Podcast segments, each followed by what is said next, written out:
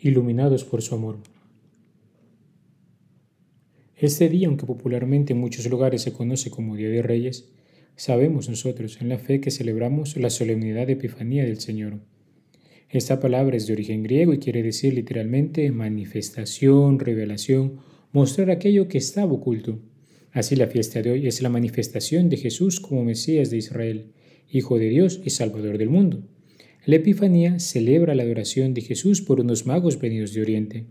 En estos magos, representantes de las religiones paganas de pueblos vecinos, el Evangelio ve las primicias de las naciones que acogen por la encarnación la buena nueva de la salvación. La gran alegría de esta fiesta no es tanto que los reyes llegan con regalos, sino que Dios nos ha dado el regalo más grande en Jesús, puesto que la salvación que nos ha traído Él es para todos los pueblos. A todos y a cada uno de los hombres quiere Dios librar de las garras del pecado y la muerte. Para esto nació este niño en Belén. Así se cumplen las promesas en las que se anunciaba que en el pueblo de Israel nacería un Salvador, y que este pueblo en el que nació reuniría en sí todos los pueblos. Fue el pueblo que el Señor se formó y preparó para la llegada de la salvación del mundo.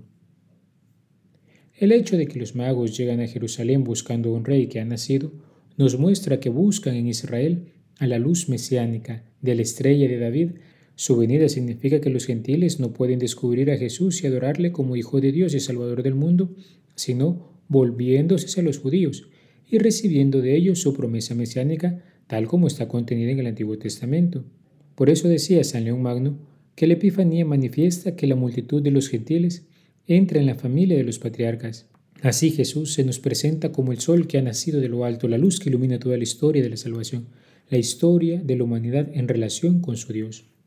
En Jesús el hombre ha conocido a Dios, pues él mismo se le ha revelado. Por eso la Iglesia nos enseña que en Jesucristo la verdad de Dios se nos manifestó toda entera, lleno de gracia y de verdad. Él es la luz del mundo, la verdad. El que cree en Él no permanece en tinieblas. Pero también en Jesús el hombre encuentra la luz que ilumina la verdad de sí mismo. En Cristo el hombre se conoce y conoce el plan para el que le ha creado el proyecto de amor para el que Dios lo pensó desde la eternidad. Cristo le revela al hombre lo que el hombre realmente es. Así, en la fe cristiana, el hombre que ha entrado en relación con Jesucristo entra bajo la mirada de Dios sobre el hombre. El hombre, por tanto, contempla su vida en la luz de Dios. La mirada del Señor purifica nuestros corazones. Nos enseña a ver todo la luz de su verdad y de su compasión por todos los hombres.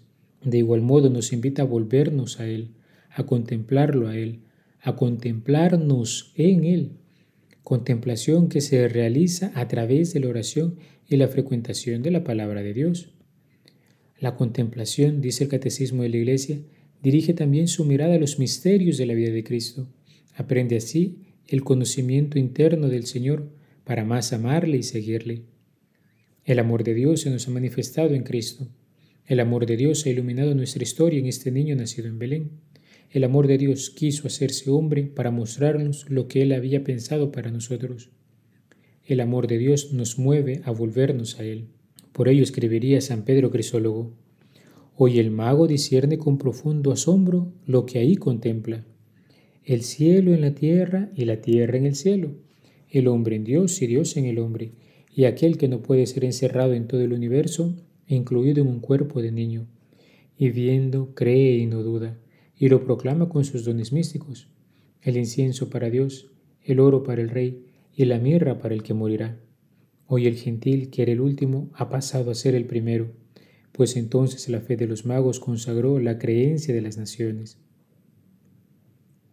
Queridos hermanos, que la luz del Señor ilumine nuestros corazones y al ver los magos venidos con sus regalos para el niño Jesús, podamos nosotros proponernos presentarle el inicio de este año y ojalá que a lo largo de todo él el incienso de nuestras oraciones, el oro de las virtudes que procuraremos practicar y las obras de misericordia que hemos de ser, y la mirra de los sacrificios y pequeñas mortificaciones del día a día.